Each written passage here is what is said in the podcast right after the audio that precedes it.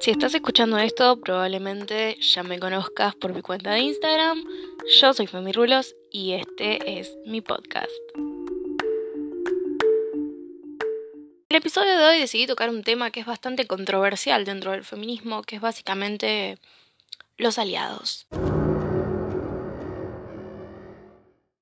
Los aliados, los hombres que se hacen llamar feministas, esos que se meten en las marchas con el pañuelo verde y que por más que les digas, che capo, retírate por favor, no lo hacen porque son aliados y, y su deber como aliado es apropiarse de la lucha. ¿Por qué decidí comenzar un podcast feminista hablando sobre hombres? Bueno, básicamente porque son un pie bastante importante hacia qué es el feminismo, cómo está orientado el feminismo y a quién defiende realmente el feminismo. Si buscamos en Google qué es el feminismo, vamos a encontrar una descripción bastante liberal y vacía, donde básicamente se dice que el feminismo es un movimiento que busca la igualdad. Y no podría estar muchísimo más cerrado. El feminismo es un movimiento social, político, cultural, como quieran decirle, cuyo objetivo es la empoderación femenina. Ahora, me van a decir, ¿Cómo que la empoderación femenina? ¿Acaso quieren ser mejores que los hombres, malditas feminazis aborteros? Y no, en realidad no es así. En realidad hay una diferencia entre lo que es la empoderación y la superioridad. El feminismo no busca la superioridad, no busca hacer lo mismo que los hombres nos hicieron por siglos y nos siguen haciendo hasta el día de hoy. La empoderación sería básicamente el hecho de llegar al mismo nivel donde están los hombres en sentido de privilegios, en sentido de derechos. Para explicar esto lo voy a explicar con un problema matemático. Lamento si no se les dan las matemáticas, porque a mí tampoco nunca se me dio, pero es mucho más sencillo explicarlo así. Supongamos que tenemos a un chico que le vamos a poner Aliadín. Aliadín tiene tres manzanas y una chica que está a su lado que le vamos a poner Sofía eh, Sofía no tiene ninguna manzana. La igualdad, lo que dicen que supuestamente busca el feminismo, le daría tres manzanas a Sofía, pero también le daría tres manzanas más a Aliadín, lo cual seguiría siendo muy injusto porque Aliadín pasaría a tener seis manzanas y Sofía tendría tres, por lo cual seguirían en una total desigualdad y no funcionaría de nada. La empoderación lo que haría es darle tres manzanas a Sofía y ninguna a Liadín porque él ya tiene sus manzanas y no tiene por qué romper las pelotas si ya tiene sus manzanas. ¿Para qué crees más manzanas, capo? ¿Para qué? No lo entiendo. ¿Por qué se te canta el culo seguir teniendo manzanas si ya tenés tres ahí? La empoderación sirve y la igualdad solamente le da más manzanas a Liadín. Aliadín, basta, no, busques más manzanas, ya tenés demasiadas manzanas, podés dejar de romper las bolas con las manzanas, ¿por qué no buscas otra fruta? Un durazno, una pera, una piña. Yo me ofrezco a, darte una piña, Aliadín. Me ofrezco, me ofrezco. Y como ya lo expliqué, si el feminismo entonces no busca la igualdad, la empoderación lograría algo parecido, porque, como dije, nosotras tendríamos tres manzanas y ellos también tendrían tres manzanas, por ende eso es a lo que en el feminismo se llama equidad. Pero ahí está el punto. El feminismo no busca la equidad, sino que la equidad es una consecuencia positiva de la empoderación, porque nosotras luchamos por y para nosotras que eso es lo que genera controversia dentro del feminismo y fuera también porque cuando no están dentro del feminismo les encanta opinar de cosas que no entienden. Si buscamos la empoderación de la mujer, ¿por qué tendríamos que luchar con hombres al lado si buscamos derechos y soluciones para nosotras, mujeres, chicas, nosotras, nosotras? El punto es que si luchamos por y para nosotras, ¿por qué mierda luchamos con varones al lado? ¿Por qué mierda deberíamos hacerlo? Y acá es donde se arma el problema porque hay tres tipos de personas que salen cuando vos decís que no luchas con varones al lado.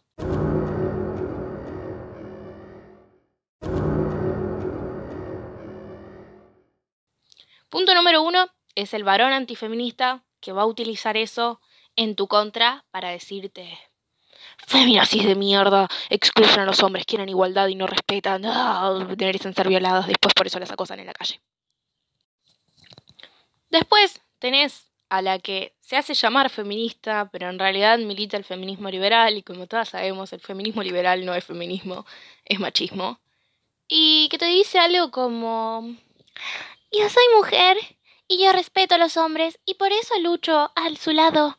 Mis amigos varones me acompañan a marchas y no son violadores. Y no me importa que mis otras compañeras se sientan incómodas porque es su problema, ellos no violan.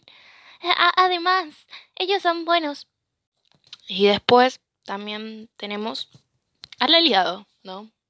El aliado que llega y te dice, primero te tiro una cosa como esta. Yo soy aliado y no violo.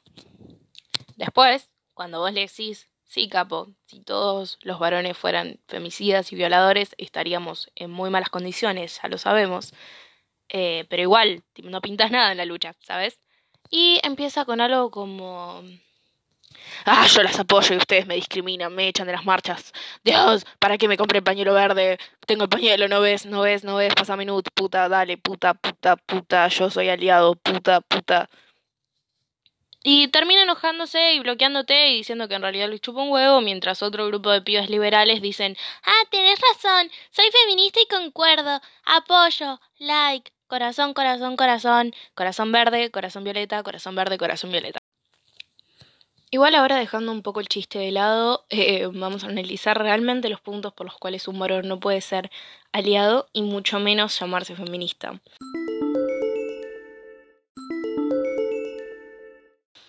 El punto número uno es debido a los privilegios. Todas y todos sabemos que los varones tienen privilegios en este país y en el resto. Eh, algunos más que en otros, porque no es lo mismo la opresión que sufrimos las mujeres, por ejemplo, en Argentina, que la que sufren las mujeres eh, de la religión del Islam o las mujeres en África, las mujeres en India, etcétera, etcétera. Pero a su vez, todas eh, compartimos algo que es básicamente que somos el género oprimido y todos los varones comparten lo mismo, que es que son el género opresor. Y a eso nos referimos cuando hablamos de privilegios, que no podemos luchar a la par eh, con básicamente el opresor. Por más que no todos los varones sean violadores, no todos los varones sean femicidas, y eso lo sabemos, eh, de cierta manera nos terminan robando la voz. Y eso me lleva al segundo punto. Por años, cuando los pibes hablaban, se los escuchaba y cuando nosotros hablábamos se nos ignoraba. Y al día de hoy sigue pasando lo mismo. Cuando un varón habla de feminismo, en muchísimos casos es mucho más eh, aplaudido, le prestan mucha más atención que cuando pibas hablamos de feminismo constantemente. Un caso muy similar a ese fue lo que pasó hace unos meses atrás con la propaganda BOM, en donde vimos que literalmente pusieron un, como un intento de corto entre dos chabones diciéndose entre ellos que no tenían que acosar minas que es lo mismo que venimos diciendo las feministas hace años y se nos venían cagando de risa en la cara y nunca jamás la televisión dijo, che, pongamos a dos mujeres hablando en contra del acoso. Y pusieron a dos varones y mágicamente se hizo toda una revolución, todo el mundo lo compartía, wow, el mensaje del año. Y es como, capo, venimos diciendo esto hace años, siglos, mejor dicho, y vos recién ahora te dedicas a escucharlo porque te lo dicen dos varones. ¿Realmente entendiste el mensaje? Em, y eso mismo pasa en las luchas feministas. Los varones que intentan hacerse aliados terminan subidos arriba de un, no sé, un poste con un megáfono tirando consignas feministas y es como, capo, dejale el espacio a las pibas. Con las cuentas de Instagram pasa exactamente lo mismo. Hoy en día se hicieron muy famosas las cuentas esas de guerreros por Army, em, con las cuales no tengo ningún problema, pero si nos damos cuenta, una de las cuentas más famosas, eh, creo que fue la primera cuenta de ese estilo que se creó, está manejada por un chabón y tiene cantidad a full de seguidores y vos ves minas feministas que hacen realmente un activismo muy grosso que no tienen ni la mitad de reconocimiento que tiene ese pibe por robarse post de otras cuentas y resubirlos a la suya, ¿entendés? Y vos decís, ¿por qué le dan más voz a un chabón que es pseudo aliado, según él, que a una piba que se rompe el culo buscando información, escribiendo, y ojo, no hablo por mí, no digo, ay, yo merezco reconocimiento, porque en realidad no me refiero a, a mí, no soy el centro del mundo, no soy aliada, gente. Eh, sino que me refiero a minas que posta, hacen un laburo increíble en Instagram o en otras redes sociales, eh, editando videos, eh, haciendo fotos artísticas, maquillaje, em, textos, de todo para tratar de hacer activismo eh, con el tema del feminismo. Y viene un chabón, se roba el post y termina teniendo casi 50.000, no, 50.000 no, 500.000 seguidores, porque creo que ya tiene casi 500.000 seguidores. Y vos decís, capo, escuchame, ¿por qué no le dejas ese espacio a alguien que realmente tenga que militar el feminismo en vez de meterte en algo que no es tu tema? Y esto también me lleva a algo de lo que se habla mucho en feminismo y veo que algunos aliados lo respetan, aliados, comillas, comillas, lo respetan muy poco. Que es el tema de las marchas. Nunca voy a entender por qué, si supuestamente decís ser tan desconstruido y ser tan eh, feminist friendly, te metes en las marchas cuando todo el mundo te dice que no. ¿Por qué? ¿Por qué haces eso? O sea, primero te tenés que guiar por algo básico que es el sentido común. Todos sabemos que las pibas cuando caminamos por la calle y tenemos un pibe atrás o un grupo de pibes, tenemos miedo. Por más que no nos hayan acosado, no nos hayan dicho nada en ese momento, tenemos miedo igual porque tenemos que vivir en constante alerta porque no sabemos que el que tenemos atrás viola, mata o simplemente es un chabón que va caminando feliz por la vida. No lo sabemos, no tenemos certeza de eso, pero sin embargo, vivimos aterradas. No es muy complicado entenderlo. ¿Cómo no vas a vivir aterrada si cada dos por tres tenés una piba violada, si cada dos por tres tenés una piba muerta, si cada dos por tres tenés una piba secuestrada para meter en la trata? Es evidente que vas a vivir con miedo es evidente que vas a vivir en un constante estado de alerta. Entonces, si se supone que las marchas feministas son un espacio seguro para que las pibas no tengan miedo, ¿por qué mierda te metes en la marcha? El pañuelo azul no hace que mágicamente una piba se sienta menos incómoda con vos. Y capaz que sí, capaz que no sos un violador, capaz que no sos un acosador. Pero esa piba tiene miedo igual. No podemos poner, no sé, un espacio privado para hacer la marcha, patobicas en la puerta que agarren y digan, Vos violaste, vos no entrás. Vos acosaste, vos no entrás. Vos estás limpio, entra. O sea, lógicamente es imposible. Las pibas tienen miedo. ¿Qué te cuesta no ir a una marcha? ¿Por qué estás tan desesperado por ir y llamar la atención y decir, yo estoy acá, yo las respeto? Ya no deberían premiarte por hacer eso. Debería ser algo normal. ¿Por qué tenemos que aplaudir al pez por nadar? Nunca lo voy a entender. Igual lo que quiero resaltar es que hablando de los varones aliados que se jactan de ser súper feministas, se jactan de ser súper sufragistas a favor de los derechos de las mujeres, pero realmente, si no saben respetar un no a la hora de hablar sobre una marcha, sobre una lucha que supuestamente, eh, que supuestamente forman parte de quienes ellos respetan, ¿por qué respetarían un no a la hora de tener relaciones sexuales, por ejemplo? ¿Cómo esperan que creamos que van a respetar un no a la hora de tener sexo si no pueden respetar un no ni siquiera en hablar algo tan básico como decirles, che, esta lucha tiene que ser nuestra, no de ustedes? Como que no tiene realmente lógica. Como, que al fin y al cabo, atrás del pañuelo verde sigue habiendo un varón de mierda.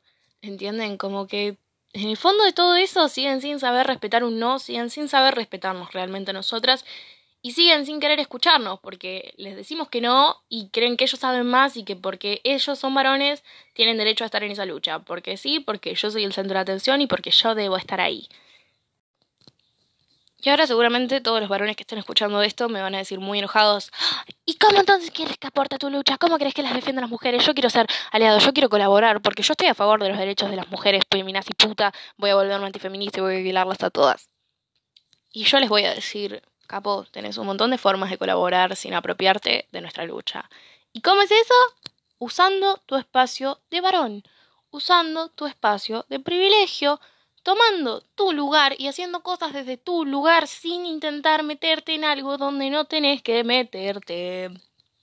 Uno de esos ejemplos es respetando el espacio, con eso me refiero que no te metas en marchas feministas y en vez de ir y clavarte vos ahí cuando nadie te necesita, reemplaza a una compañera de laburo que quiera ir y no pueda porque ese día tiene que trabajar.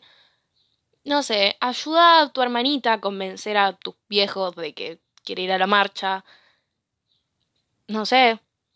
Eh, tenés muchísimas maneras. También defender a mujeres cuando son acosadas en la calle. Eh, explicarle a tus amigos que el acoso no está bien, porque muchos aliados son súper family friendly, pero después atrás encubren violadores, encubren a sus amigos que son unos machos. O sea, realmente si querés defender los derechos de las mujeres, hacelo, pero desde tu espacio. No, no te apropies de una lucha que realmente es por y para nosotras. Dejanos que nosotras tengamos la voz, dejanos que nosotras lideremos nuestra propia revolución. Deja que nosotras demostremos que somos capaces. ¿O acaso no crees que seamos capaces? ¿No será que muy en el fondo seguís siendo un varón machista y no querés asumirlo? No sé. Pensalo.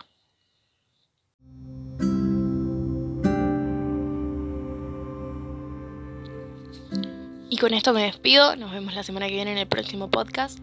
Voy a estar haciendo encuestas de Instagram para que me digan sobre qué quieren que hable. Y me despido con un Game Over, machirulos.